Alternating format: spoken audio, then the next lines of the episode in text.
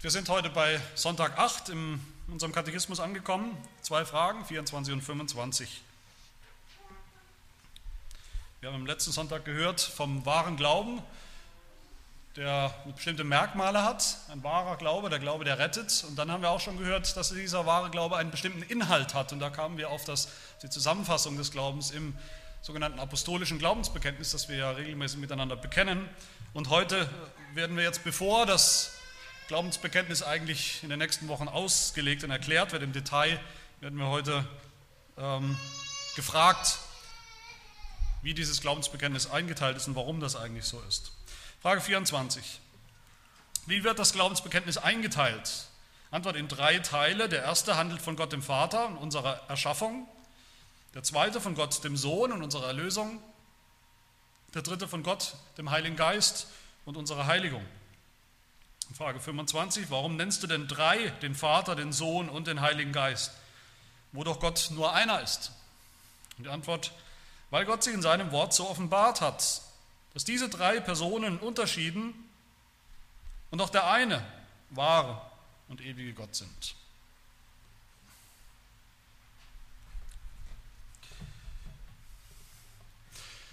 Wer einige Zeit in unserer Kirche, in unserer Gemeinde gekommen ist, wer würde man sagen, einige Zeit lang in, in irgendeine ordentliche biblische Kirche, Gemeinde gegangen ist, der, dem ist bestimmt aufgefallen, dass das sogenannte apostolische Glaubensbekenntnis irgendwo eine, einen festen Bestandteil hat im Gottesdienst, in der Liturgie, als Bekenntnis.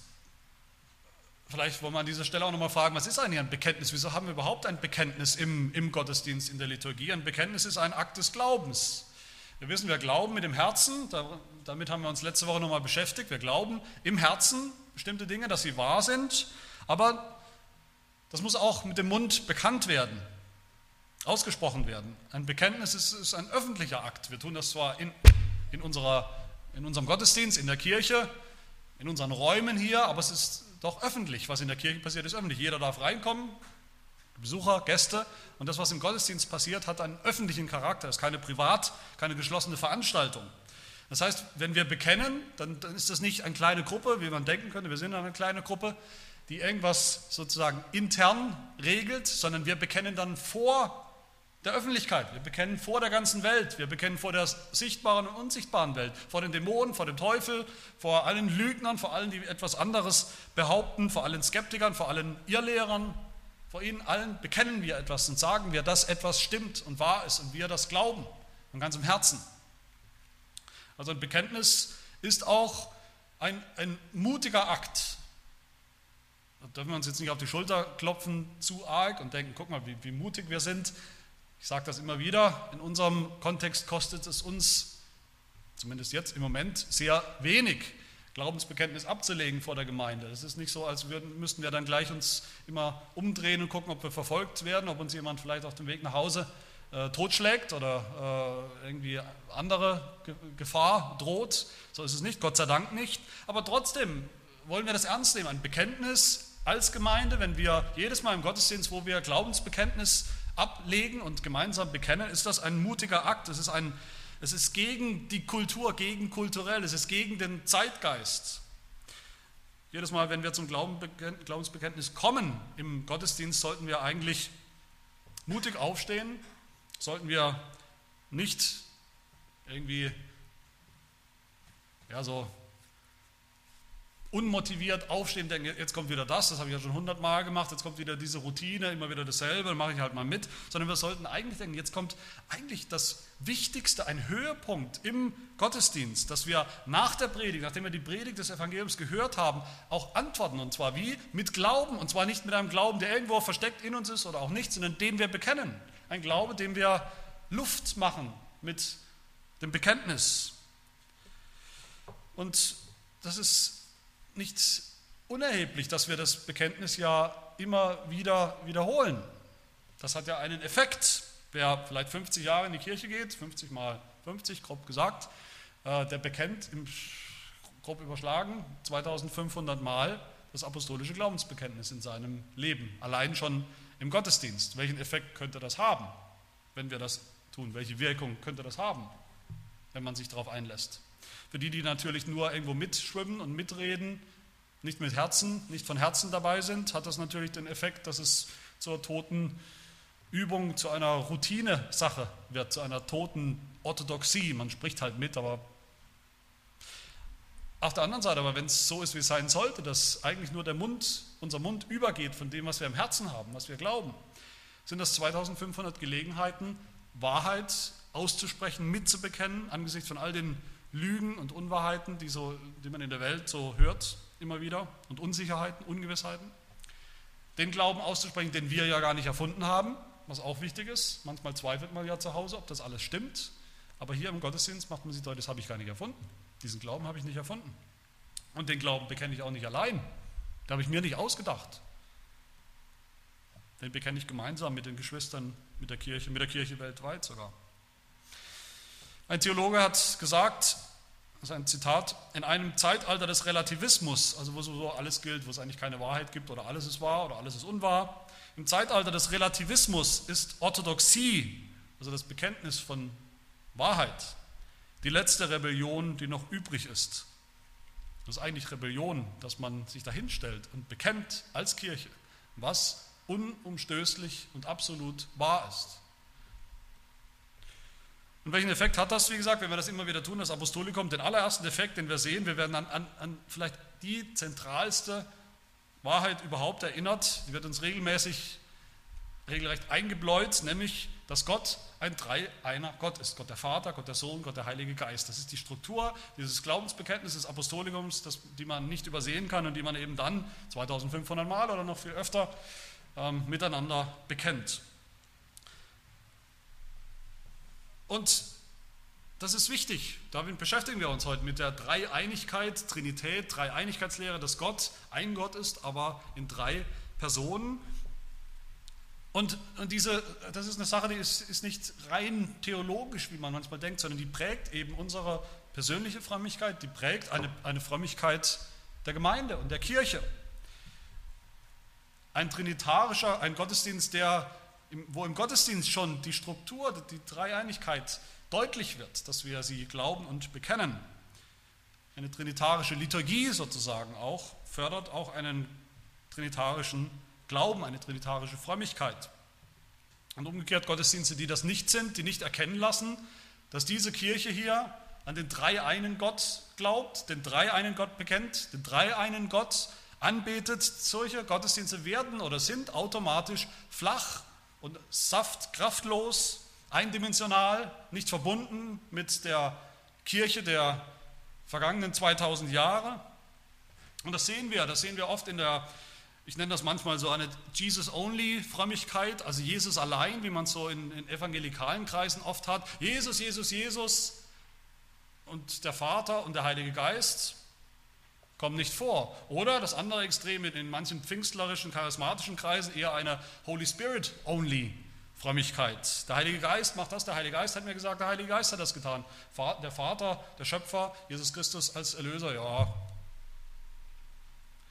Oder auch eine Frömmigkeit, vielleicht, ich will jetzt nicht unbedingt sagen, dass das in der Landeskirche ist, aber vielleicht eine Frömmigkeit, die nur immer wieder abstrakt von Gott spricht. Auch das gibt es. Nur Gott. Nie von den drei Personen der Dreieinigkeit. Und bevor wir hier uns richtig auch inhaltlich damit beschäftigen, will ich auch noch einen, einen Punkt erwähnen, der, der mir ganz wichtig ist. Ähm, nämlich die, die Tatsache, egal wie genau wir uns oder man sich insgesamt das anschaut, die, die Lehre, diese wichtige Lehre, zentrale Lehre von der Dreieinigkeit Gottes als Lehre, egal wie oft wir es bekennen, egal wie lange wir schon in einer Kirche sind, wo das auch wichtig ist. Es bleibt dabei, und egal wie viele theologische Werke wir darüber lesen sogar, es bleibt dabei, dass in diesem Punkt, in dieser Lehre ein, ein, ein Element des Geheimnisses bleibt. Des Geheimnisses. Das heißt, wir dürfen uns nicht einbilden, dass wir jemals dieses Geheimnis sozusagen gelüftet hätten. Ah, jetzt ist mir plötzlich alles klar. Jetzt weiß ich, wie das funktioniert mit drei Personen, eine Gottheit. Jetzt ist mir alles klar. Jetzt habe ich das sozusagen begriffen und, und aufgelöst. Das ist letztlich ist und bleibt das geheimnisvoll, auch für den größten Theologen, der jemals gelebt hat, bleibt das so. Und das ist der Unterschied zwischen mysteriös und mystisch. Mysteriös kennen wir, mysteriös ist etwas, was wir nicht ganz begreifen, durchdringen können. Es bleibt eben geheimnisvoll. Aber viele sagen heute, naja, die, die Sache mit der Dreieinigkeit ist irgendwie mystisch. Und mystisch ist was anderes. Mystisch heißt, es ist dunkel, finster, darüber können wir eigentlich gar nichts erkennen und sagen. Es ist einfach im Nebel. Und deshalb beschäftigen wir uns am besten gar nicht damit. Und das ist die Konsequenz, die viele Christen ziehen, auch viele Kirchen ziehen. Es ist sowieso so abgefahren, das Thema, wir wissen sowieso nichts Genaues darüber, also reden wir gar nicht drüber und beschäftigen uns gar nicht damit. Das ist nicht das, was wir wollen. Aber gerade weil, weil das so ist, weil die Lehre von, von dem dreieinen Gott, weil das im, im, im Kern irgendwo auch etwas ist, was wir nicht restlos begreifen können. Deshalb führt es wozu? Soll es wozu führen? Es soll zur Anbetung führen. Es soll uns dazu führen, diesen Gott, den dreieinen Gott, anzubeten. Wenn wir reden von der Dreieinigkeit, dann ist es kein logisches Problem, das wir versuchen zu lösen, irgendwie so wie ein mathematisches Problem. Wie kann eins und eins und eins, wie kann das drei sein und wie kann es doch eins sein gleichzeitig? Das, das ist nicht das, worum es geht. Es geht am Ende darum, Gott besser kennenzulernen, auch wenn wir ihn nicht restlos begreifen können, schon gar nichts. Und ich denke, es gibt keine größere Motivation am Ende zur wahren Anbetung Gottes als das Staunen über ihn als den dreieinen Gott, so wie er sich offenbart in der Schrift. Übrigens kein Zufall, dass das nizänische Glaubensbekenntnis, ein, ein anderes altkirchliches, das wir auch gut kennen, das da heißt, wir glauben an den Vater, dann heißt es, wir glauben an den Sohn und dann am Ende und an den Heiligen Geist, den Herrn und Lebensspender, der aus dem Vater und dem Sohn hervorgeht und dann der mit dem Vater und dem Sohn mit angebetet und mit verherrlicht wird. Also die Anbetung und die Verherrlichung ist das Ziel von allen Formulierungen von, von der Dreieinigkeit, auch als, als Lehre. Und das apostolische Glaubensbekenntnis hat dann noch eine andere Funktion. Es definiert, wer dazugehört und wer nicht. Das haben wir im Prinzip schon besprochen. Wir haben gesagt, wenn der Glaube einen festen Inhalt hat, dann ist klar, gerade das Apostolikum, wenn das der feste Inhalt ist, wer die Hälfte davon nicht bekennt, wer sagt, ja gut, Zwei Drittel finde ich ganz gut, aber das mit der Auferstehung und das mit der Wiederkunft Jesu und mit der Jungfrauengeburt oder was auch immer, das finde ich nicht so toll. Ähm, der gehört nicht dazu. Wenn das die Zusammenfassung ist, die, wie wir gehört haben, notwendig ist zu glauben, dann hat das auch Konsequenzen für die, die sagen, nee, das kann ich nicht. Wer zur Kirche gehört und nicht, wer Christ ist und wer nicht, wie jedes Bekenntnis zieht das, auch das apostolische Glaubensbekenntnis, zieht Grenzen, steckt Grenzen ab. Ganz automatisch. Es definiert den Glauben, den Inhalt des Glaubens, den man entweder glaubt oder nicht. Gibt es eigentlich keine Grauzone. Jeder kann das nachprüfen. Jeder kann die zwölf Artikelchen nachprüfen, sagen, glaube ich das? Bekenne ich das oder nicht? Und was haben wir gehört bisher an Inhalt im, im Heidelberger? Wenn man es nochmal zusammenfasst, wir haben gehört das Evangelium, dass wir einen Mittler brauchen, einen Stellvertreter, der für uns leidet, der für uns gehorsam war und ist der für uns die Strafe trägt, der für uns das Gesetz erfüllt. Wir haben gehört, Jesus Christus ist gekommen als, als Mittler, als Erlöser, aber das heißt nicht, dass deshalb automatisch alle Menschen gerettet sind, weil er als Mittler schon für alle Menschen äh, sein Blut vergossen hat. Nein, wir haben gehört, wir kommen eben nicht alle, alle in den Himmel, wie es das äh, Volkslied, das Schunkellied sagt. Ähm, wir kommen nur in den Himmel oder nur die kommen in den Himmel, die durch Glauben zu Jesus Christus gehören. Und das hat eben die Frage aufgeworfen, okay, wenn das so ist, es werden nur die gerettet, die glauben an Jesus Christus. Was ist Glaube? Und welchen Inhalt hat der Glaube? Und so kamen wir zum Glaubensbekenntnis, das eine Zusammenfassung ist. Zusammenfassung der Lehre der Bibel oder Zusammenfassung des Evangeliums. Der Wahrheit, der Pfeiler, der Fundamente des Glaubens, die wir entweder glauben oder nicht. Das definiert eben die Grenze, wie gesagt. Dieses apostolische Glaubensbekenntnis geht übrigens nicht, nicht wirklich zurück auf die Apostel, wie das die katholische, römisch-katholische Kirche sagt. Die kann sogar, die sagt sogar, welcher Apostel hat welchen, welchen Teil, welches Artikelchen ähm, dieses Glaubensbekenntnisses beigetragen, äh, äh, gesagt oder geschrieben. Das ist so nicht haltbar, aber, aber in den Grundaussagen geht es schon zurück natürlich auf die Apostel, auf die Heilige Schrift selbst. Aber wir wissen, es hat sich sehr früh schon entwickelt als ein, als ein Bekenntnis, ein eigenes Bekenntnis für die sogenannten Katechumenen. Was waren Katechumenen? Das waren äh, Christen, also junge Christen, die damals aus dem ungläubigen heidnischen Hintergrund eben gläubig geworden sind und die sich der Kirche anschließen wollten. Und wie haben sie das getan? Wie konnte man sich der Kirche anschließen? Wie schließt man sich heute der Kirche an? Man bekennt den Glauben und wird getauft, wenn man es noch nicht ist. Und das waren die eben damals nicht. Ja? Also Erwachsene, die sich vorbereitet haben auf die Taufe und damit auf die Mitgliedschaft in der Kirche. Um die geht es. Und einer der frühen, ein früher Kirchenvater Hippolyt, der beschreibt die Taufe damals, wo eben viele äh, bekehrt wurden aus dem Heidentum, gläubig wurden, in die Kirche eintreten wollten. Bevor sie getauft wurden und aufgenommen wurden, wurden sie länger unterrichtet in der Lehre der Bibel, in der Lehre der Kirche. Das waren dann bis zu zwei Jahre, ein bis zwei Jahre. Und dann wurden sie erst getauft und dann wurden sie in die Kirche aufgenommen. Dann wurden sie im, im Gottesdienst öffentlich befragt nach dem apostolischen Glaubensbekenntnis, ob sie das glauben. Dann wurden sie getauft und zwar dreimal haben sie Wasser äh, auf, den, auf den Kopf bekommen. Einmal auf den Namen des Vaters wurden sie getauft, da wurden sie befragt zum ersten Teil dieses äh, apostolischen Glaubensbekenntnisses, dann einmal auf den Namen des Sohnes, der zweite Teil, und einmal auf den Namen des Heiligen Geistes. Also am Glaubensbekenntnis selbst, das war ihr Taufbekenntnis. Also das Apostolikum war, war ein Lehrmittel, man hat es gebraucht, um, um Leuten die Grundlagen des christlichen Glaubens beizubringen, aber es war dann eben auch ein Bekenntnis, ein Taufbekenntnis für die Mitglieder. Und diese, diese Kombination oder diese Verbindung von, von Bekenntnis zum dreieinen Gott, Vater, Sohn und Heiligen Geist und dem Eintritt in die Kirche durch die Taufe, verbunden mit der Taufe, das geht zurück auch auf die Bibel selbst. Das geht zurück auf Jesus Christus selbst, auf die Einsetzung der Taufe. Wo hat Jesus die Taufe eingesetzt? In der Situation und Stelle, wo wir, woher wir den Missionsbefehl kennen, Matthäus 28, wo Jesus sagt, so geht nun hin zu seinen Jüngern, machet zu Jüngern alle Völker, tauft sie auf den Namen des Vaters und des Sohnes und des Heiligen Geistes und lehrt sie alles halten, was ich euch befohlen habe. Da haben wir auch beides. Da haben wir ein Bekenntnis, ein, und zwar ein wichtiges christliches äh, Urbekenntnis zum dreieinen Gott, dem Vater, dem Sohn, dem Heiligen Geist. Und dieses Urbekenntnis, dieses Bekenntnis ist die Grundlage wofür? Zur Taufe. Für die Taufe, für die Mitgliedschaft, die Zugehörigkeit in der, zu der Kirche. Und so entscheidend ist das, worum es heute geht eigentlich oder worum es im Apostolikum geht. Es geht darum, ob wir dazugehören zur Kirche, ob wir Christen sind oder nicht. Ob wir ein Recht haben zur Taufe als Zeichen unserer Mitgliedschaft in der Kirche. Darum geht es. Und die zwei Fragen von heute sind, äh, denke ich, versteht wirklich jeder, zwei, eigentlich zwei Seiten einer derselben Medaille. Die erste Frage, Frage 24, die fragt uns nach der Einteilung des Glaubensbekenntnisses, also nach der, der Vielheit, könnte man sagen, nach der Vielfalt, nach der Dreiheit, wenn wir so wollen.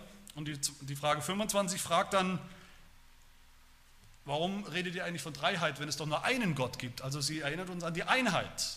Sie sagt, die Einheit ist doch auch wichtig. Also einmal die Dreiheit und einmal die Einheit in Bezug auf den Gott, den wir bekennen. Zum ersten also zur, zu, den drei, zu der Dreiheit, zu den drei Personen in der in Frage 24. Das Apostolium, das apostolische Glaubensbekenntnis besteht, wenn man es mal aufzählt und auflistet, aus zwölf einzelnen Aussagen oder Artikeln, sagen wir auch, Glaubensartikeln, die alle gleich wichtig sind, die wir alle bekennen müssen, wie gesagt, die wir uns auch in den kommenden Wochen einzeln anschauen werden. Aber das Apostolikum ist dann eben auch nochmal grob unterteilt in drei Teile. Das sagt unser Katechismus und, und äh, die, die gliedern sich anhand der drei Personen.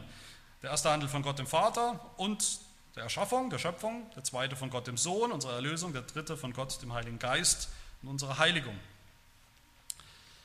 Das heißt, hier wird betont, in dieser Frage wird betont, die Dreiheit, wird, wird betont, dass die Bibel selbst dass das Wort Gottes selbst uns Gott vorstellt, wenn man, wenn man die Bibel liest, mal von Anfang bis Ende liest, Gott wird vorgestellt als drei Personen, die an sich, an und für sich und in sich selbst Gott sind. Und zwar auf unterschiedliche Weise, mit unterschiedlichen Aufgaben, unterschiedlichen Funktionen, könnte man vielleicht auch sagen. Da ist zunächst Gott der Vater. Er ist am Anfang, er ist der Ursprung von allem, er ist der Schöpfer. Deshalb geht es in den ersten Artikeln Glaubensbekenntnis auch um die Schöpfung, um die Erhaltung der Schöpfung, auch um die Vorsehung. Und dann ist da Gott der Sohn, zweitens. Und da dürfen wir nicht gleich an den Menschen Jesus Christus denken, das ist immer wieder unsere Tendenz. Wir hören von Gott dem Sohn, dann denken wir an den Menschen Jesus Christus vor 2000 Jahren. Das ist nicht falsch, aber es geht hier zunächst um den ewigen Sohn Gottes. Es geht um eine Person des dreieinen Gottes. Gott war schon immer dreieinig. Er ist nicht Dreieinigkeit geworden, als Jesus geboren wurde und dann beim Pfingsten der Heilige Geist noch dazu kam. Plötzlich hatten wir eine Dreieinigkeit. Nein, Gott ist in Ewigkeit ein Dreieiner Gott und der Sohn Gottes ist schon immer Gott und schon immer bei Gott gewesen. Lange bevor der Mensch Jesus Christus geboren wurde, vor 2000 Jahren. Es geht um den ewigen Sohn Gottes, der dann natürlich in der Geschichte Mensch wurde, Fleisch wurde in der Person Jesu Christi und der dann nach der Auferstehung, nach der Himmelfahrt zurückgekehrt ist zum Vater und der eines Tages wiederkommen wird zum Gericht. Und in diesem Abschnitt, in diesem Teil, wo es um den Sohn geht, da geht es dann vor allem um die Erlösung, sagt der Katechismus. Und dann kommt noch der dritte Teil, da geht es um den Heiligen Geist. Auch hier, wie gesagt, dürfen wir nicht gleich an Pfingsten denken, an das Pfingstereignis, wo der Heilige Geist in die Welt gekommen ist, eingegangen ist, persönlich gekommen ist. Er ist persönlich gekommen, aber schon lang im Alten Testament, natürlich angekündigt im Alten Testament schon präsent gewesen. Er ist immer schon Gott gewesen, eine Person der Dreieinigkeit gewesen, beim Vater und dem Sohn. Auch hier, die Sendung des Geistes bedeutet nicht, dass er angefangen hat zu existieren, der Heilige Geist, als hätte es ihn vorher nicht gegeben. Er ist genauso ewig wie die anderen beiden Personen der Dreieinigkeit. Und wenn es um ihn geht, den Heiligen Geist, dann sagt der Katechismus, dann geht es um unsere Heiligung. Eigentlich ist nur in einem ganz kurzen Satz die Rede vom Heiligen Geist. Manche sagen, das ist ein bisschen unterbelichtet, der Heilige Geist hier. Ich glaube an den Heiligen Geist. Das ist alles, was gesagt wird. Und es gibt manche, die dann sagen, das, was danach kommt, der Rest im, im apostolischen Glaubensbeginn ist sozusagen der vierte Teil. Da kommt nochmal was Neues, da geht es dann um die Kirche und so weiter. Ähm, das sagt übrigens auch Ursinus, einer der Mitverfasser unseres Katechismus.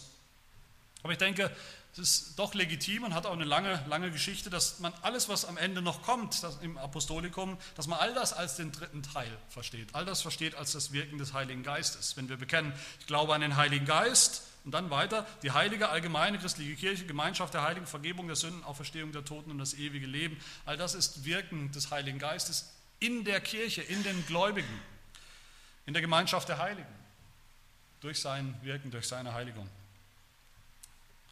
Und die Frage ist jetzt, das ist natürlich im Prinzip das, was, was uns hier vor Augen gestellt wird, die Frage, ist das eigentlich sinnvoll, ist das legitim, dass wir, wenn wir die Bibel lesen, dass wir so aufteilen, dass wir sagen, Gott der Vater, das ist der Schöpfer. Und Gott der Sohn, das ist der Erlöser. Und der Heilige Geist ist der, der dann sozusagen ab Erlösung für die Heiligung zuständig ist. Haben sie wirklich, die drei Personen, wirklich so eigen, eigene Zuständigkeitsbereiche? Ist das, ist das hilfreich? Ist das richtig? Ich denke, das entspricht der Geschichte der Bibel. Ich sage das ja immer wieder, die Bibel ist nicht eine Sammlung von, von weisen Sätzen, sondern ist eine Geschichte vor allem. Die Geschichte, wie Gott sich mitteilt und offenbart.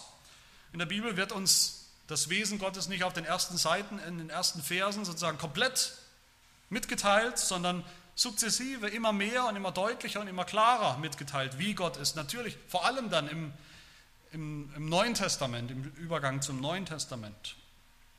Aber wenn wir so die Geschichte der Bibel lesen, dann sehen wir das als, als Fakt, dass da zuerst der Vater beschrieben wird als der Schöpfer, als der Gott der Schöpfung, der Vorsehung im Alten Testament. Und der Sohn und, und das Werk der Erlösung in seinem, in dem, was er getan hat, seinem Gehorsam gegenüber dem Vater, in seinem Leiden auch, das kommt später, wenn man die Geschichte anschaut. Und der Heilige Geist, obwohl er, wie gesagt, auch im Alten Testament schon da und präsent ist, angekündigt wird und auch schon äh, kommt, kommt auch nochmal danach heilsgeschichtlich gesprochen. Und es geht hier in dieser Frage um ein wichtiges Prinzip, was wir, was wir begreifen wollen, nämlich dass das, was der dreieine Gott tut, die Werke des dreieinen Gottes, der drei Personen, dass sie unvermischt sind. Unvermischt. Es geht also um, um eine echte Vielfalt oder Eigenständigkeit in ihren Rollen, in ihrem Wirken, in ihrem Wesen, um Eigenständigkeit. Da ist also eine echte Vielfalt in den drei Personen. Nicht eine scheinbare Vielfalt. Viele Theologen haben hier Probleme damit. Viele Theologen, Irrlehrer, das hat die Kirche gesagt, dass das Irrlehrer ist und das müssen wir auch sagen. Viele Theologen haben gesagt, das sind nicht wirklich drei Personen. Das ist nur ein Gott, nur eine Person. Der macht aber manchmal so, als wäre er so, und dann macht er manchmal so, als wäre er so. Also Gott selber zieht sozusagen Masken, eine Maske an und spielt dann mal den Sohn, dann spielt er mal den Heiligen Geist, dann spielt er mal den Vater. Aber das sind keine echte eigenständigen Personen. Während Gott sozusagen der Sohn ist, kann er nicht gleichzeitig der Vater sein. Das geht nicht. Das ist ein Widerspruch. Und dagegen wendet sich natürlich auch diese Frage, wir wollen die einzelnen Personen ernst nehmen mit ihrer Einzigartigkeit. Wir haben auch eingangs gehört, 1. Johannes 2, das ist keine Lehre von der Dreieinigkeit, aber immerhin heißt es da, wer den Sohn leugnet in seiner Eigenständigkeit als Person, der hat auch den Vater nicht. Und so könnte man es über alle drei Personen sagen. Im niederländischen Glaubensbekenntnis Artikel 8, da geht es auch um die Dreieinigkeit, da heißt es, ich lese nur einen, einen, äh, einen Satz davon, nach dem Wort Gottes, glauben wir an einen alleinigen Gott, der ein einziges und ewiges Wesen ist, und jetzt kommt es, worauf es mir ankommt, wirklich wahrhaft und von Ewigkeit unterschieden nach drei Personen, von denen jede ihre eigenen, durchaus eigentümlichen Eigenschaften hat, nämlich Vater, Sohn und Heiliger Geist.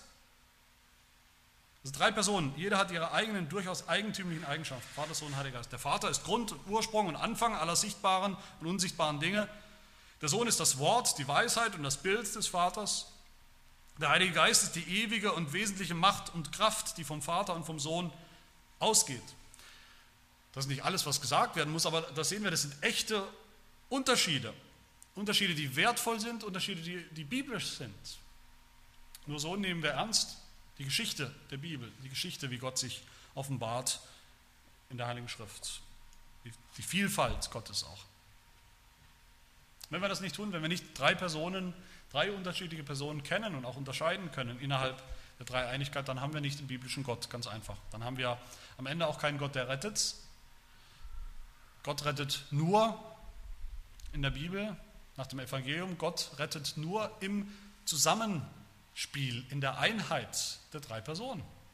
Das ganze Evangelium ist immer wieder trinitarisch. Ein einheitliches Wirken der drei Personen des einen Gottes.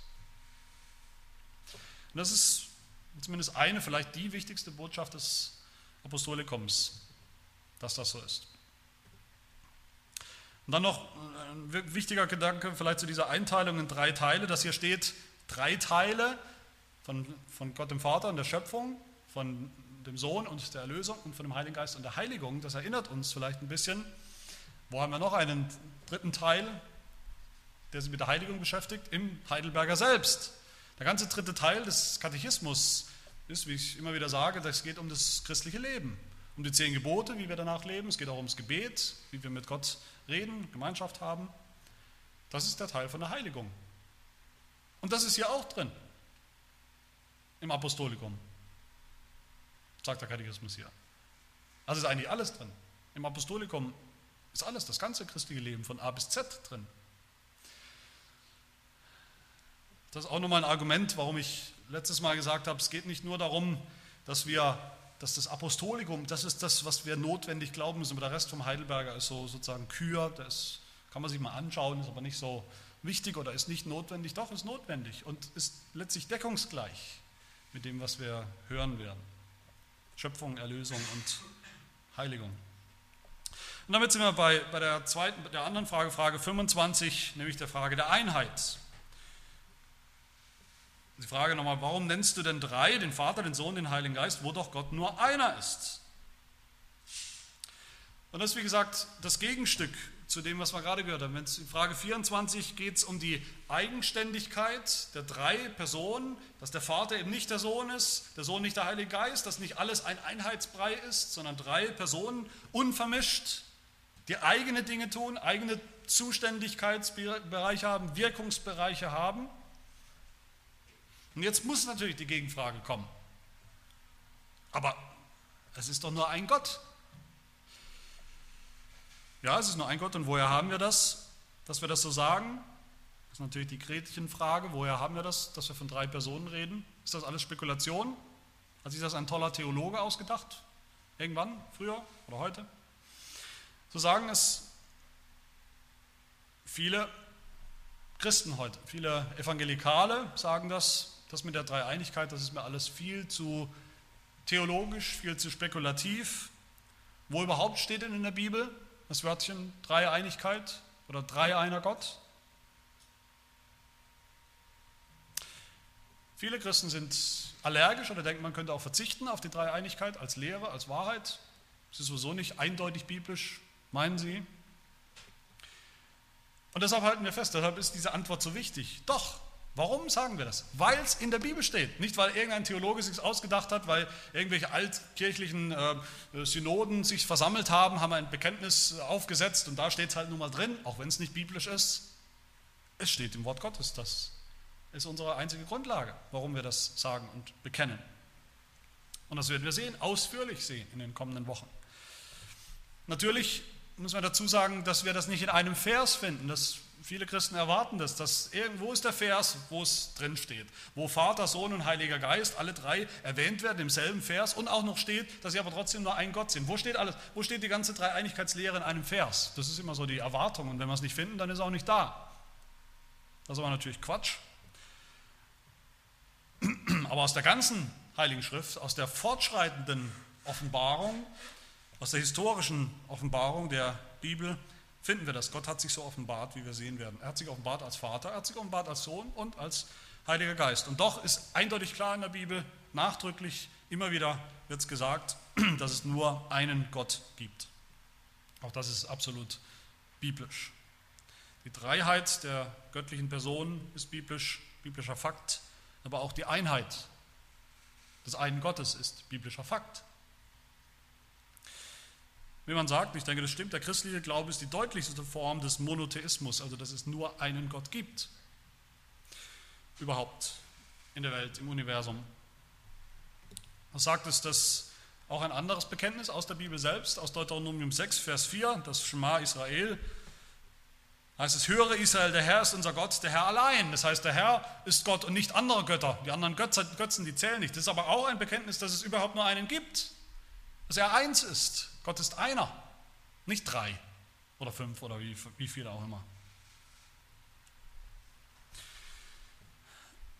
Und wie wir gerade gesagt haben, wenn es stimmt, dass wir in Frage 24 eigentlich bekennen, dass die, die Personen, die drei Personen der Gottheit, dass sie unvermischt sind, dass da nicht einfach die Grenzen sozusagen schwammig sind, sondern unvermischt stehen sie nebeneinander, dann bekennen wir in Frage 25, dass sie auf der anderen Seite ungeteilt sind. Ungeteilt. Es wäre ja ein berechtigter Einwand, vielleicht habt ihr diesen Einwand gehabt vorhin schon, oder vielleicht kommt er euch jetzt, wo ich sage, wäre auch nicht schlecht. Ähm, es ist ein berechtigter Einwand zu sagen, wir sagen, der Vater ist der Schöpfer. Ja, aber sagt nicht die Bibel, dass alle Dinge durch seinen Sohn, Jesus Christus, gemacht worden sind? Finden wir das nicht im Neuen Testament? Epheserbrief, Kolosserbrief, Hebräerbrief und so weiter? Ja, wer ist jetzt der Schöpfer? Der Vater oder der Sohn? Wir sagen, auch hier, wenn es um die drei Personen geht, haben wir gesagt, der Sohn ist zuständig sozusagen für die Erlösung. Aber sagt nicht die Bibel, dass der Vater uns erlöst hat? An vielen Stellen? Wir sagen, Gott der Vater ist der Schöpfer, aber sagt, sagt nicht die Bibel, der Heilige Geist, der Geist Gottes war beteiligt an der Schöpfung. Das haben wir doch schon im Buch Genesis gesehen. Wir sehen es auch in der neuen Schöpfung. Das ist alles durch den Geist. Ja, wer ist jetzt der Schöpfer? Wir sagen, der Heilige Geist heiligt hier. Er ist zuständig für die Heiligung. Aber sagt nicht das Neue Testament, Gott der Vater heiligt uns. Sagt nicht das Neue Testament, dass Jesus Christus unsere Heiligung ist. 1. Korinther 1. Wer ist jetzt der, der heiligt. Was tun all diese Aussagen? Die zeigen uns die Einheit der Dreieinigkeit. Das alles, was der dreieine Gott tut, das tut er als ein Gott. Im Einklang, im Einklang der Person. Und das ist ja ganz wichtig. Das heißt, das ist was ganz anderes, als wenn wir uns vorstellen für einen Moment, da wären drei Götter der Vater, der Sohn und der Heilige Geist. Und alle haben ihren Bereich ein Drittel sozusagen unseres Heils zu vollbringen. Der eine tut das, der andere tut die anderen 33 Prozent, der andere tut die 33 Prozent. Das wäre was ganz anderes als das, was wir bekennen. Wir glauben nämlich, dass was eine Person tut, dass das sozusagen nahtlos weitergeführt wird von der anderen Person, weil sie alle im Einklang miteinander handeln. Dass es keinen Bruch gibt. Es gibt keinen Bruch zwischen der Erlösung und der Heiligung zum Beispiel. Die Erlösung und die Heiligung sind am Ende auch eine neue Schöpfung. Aber all diese Aussagen über die, über die Einheit des einen Gottes, die lösen eben diese, diese Eigenständigkeit, die wir uns im ersten Punkt angeschaut haben, lösen die nicht auf, diese Zuständigkeitsbereiche. Was wir sehen in der Bibel ist, dass eigentlich erst die Einheit, in der Einheit, im Zusammenwirken der drei Personen jede einzelne Person der Gottheit auch ihr, ihr, ihr, ihr Profil bekommt, dass wir verstehen, wer er ist und, und was er tut. Der Sohn wird erst erkennbar als Sohn natürlich im Zusammenhang mit dem Vater. Das ist klar. Ein Sohn, wir wissen nicht, was ein Sohn ist, wenn wir nicht wissen, was ein Vater ist. Sohn und Vater, das bedingt sich gegenseitig. Und umgekehrt, erst im Werk des Sohnes wird, es, wird, wird, wird deutlich, was, was der Vater getan hat und wer der Vater ist. Epheser 3, 14 nur als ein Beispiel, da betet der Apostel Paulus und sagt, ich beuge meine Knie vor dem Vater unseres Herrn Jesus Christus, von dem jedes Geschlecht, also wirklich jede Vaterschaft im Himmel und auf Erden seinen Namen erhält. Also der Vater wird erst erkennbar durch den Sohn Jesus Christus. So ist auch mit dem Heiligen Geist. Der Heilige Geist erst als ein anderer Tröster, ein Stellvertreter für Jesus Christus wird deutlich, was er tut, wie er das Werk, das Jesus angefangen hat, weiterführt und, und vollendet. Und das Prinzip, das jetzt hier dahinter steckt, oder wenn man es nochmal zusammenfasst, in den beiden Fragen, wir haben gesagt, ähm, wir bekennen einen, einen Gott in drei Personen, die unvermischt sind. Und auf der anderen Seite bekennen wir Gott als einen, als einen Gott, einen ungeteilten Gott. Eben nicht drei, drei Götter. Und das erinnert vielleicht, das mal in, in Klammer noch, dieses Prinzip, das haben wir auch schon gesehen, wo wir uns mit Jesus Christus beschäftigt haben, als dem Mittler. Da ging es darum, Jesus ist, auch das war, ist ja ein, ein, eine geheimnisvolle Lehre, wie das geht. Jesus ist der Gottmensch. Ist ein Mittler, der Gott ist und der auch Mensch ist, wahrer Gott und wahrer Mensch. Und da haben wir auch gesagt, die beiden, beiden selben Begriffen. Begriffe. Jesus Christus ist Gott und Mensch, unvermischt. Da wird nicht Gottheit und Menschheit durcheinander geworfen, sodass niemand mehr weiß, was es eigentlich ist, was er eigentlich ist. Und doch ungeteilt. Es ist eine Einheit. Es sind nicht zwei Personen. Es ist der eine, Jesus Christus. Und im Prinzip haben wir dasselbe, dasselbe Prinzip jetzt hier in diesen zwei Fragen auch in Bezug auf die Dreieinigkeit. Drei Personen, eigenständig, unvermischt. Man kann nicht einfach sagen, was man über den Heiligen Geist sagt, auch über den Vater und den Sohn gleichermaßen, es ist egal, man, man wirft alles durcheinander. Und doch, das andere Prinzip, ungetrennt. Ein Gott, nicht drei. Und nebenbei bemerkt, und damit komme ich dann zum Ende, wir sind hier auch bei einem grundsätzlichen Problem der Menschheitsgeschichte ein Grundproblem auch der Philosophie, der Philosophen seit Menschen gedenken, für das man eigentlich keine angemessene Lösung gefunden hat, nämlich die Frage, wie passen eigentlich Einheit und Vielfalt zusammen? Wie kann man Einheit und Vielfalt haben und erklären? Wie kann man beides haben? Da gab es viele Philosophen, vor allem von den, von den alten Griechen, die gesagt haben, am Ende ist alles, was existiert, nur eins. Das, das Prinzip, was hinter allem steht, ist eins. Sie waren sich uneinig, was das eine ist, aber am Ende ist irgendeine Einheit. Das ist das Einzige, was echt ist. Alles, was wir so an Vielfalt sehen in der Welt, ist nur scheinbar, das geht irgendwann wieder vorbei. Alles reduziert sich am Ende auf eine Einheit.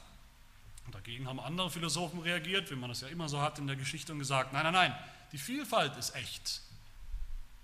Und die, das eine, das gibt es nicht, das ist eine Illusion. Nur Vielfalt, die Vielfalt der Welt ist echt.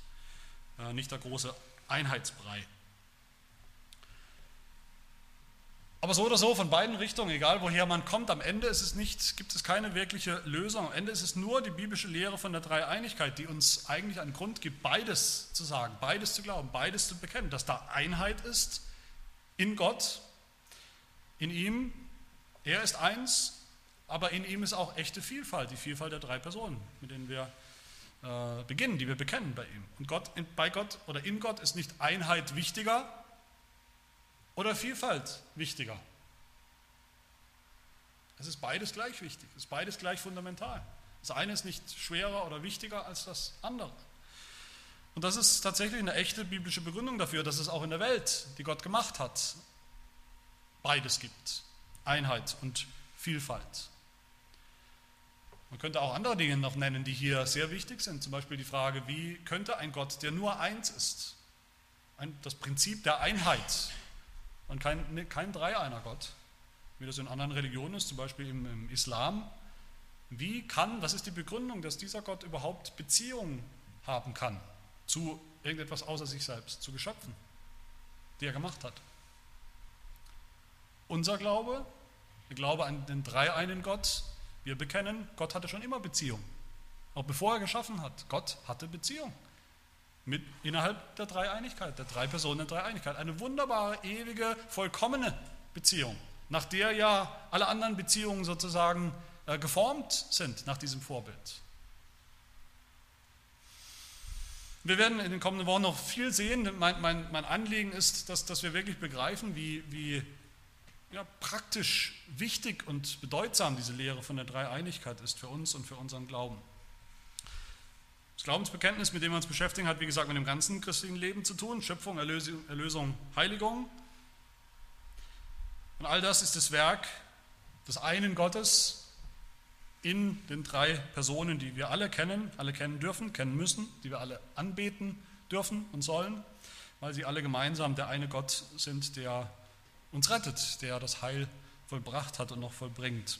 Wie gesagt, bleibt da manches offen. Das ist überhaupt nicht das Problem, dass wir das nicht alles in der Tiefe begreifen. Die Dreieinigkeit, wie gesagt, ist ein tiefes Geheimnis, aber sie ist, wie gesagt, nicht so dunkel, dass wir gar nicht darüber nachdenken sollten, dass wir sie nicht bekennen sollten, was wir ja tun eben, und dass wir darüber nichts sagen könnten. Wir wollen das mutig bekennen, nur der dreieine Gott, der sich so offenbart in der Bibel als Gott, der Vater, Gott der Sohn, Gott der Heilige Geist, kann uns retten und hat uns gerettet. Und an ihn wollen wir auch glauben. Amen. Lass uns beten.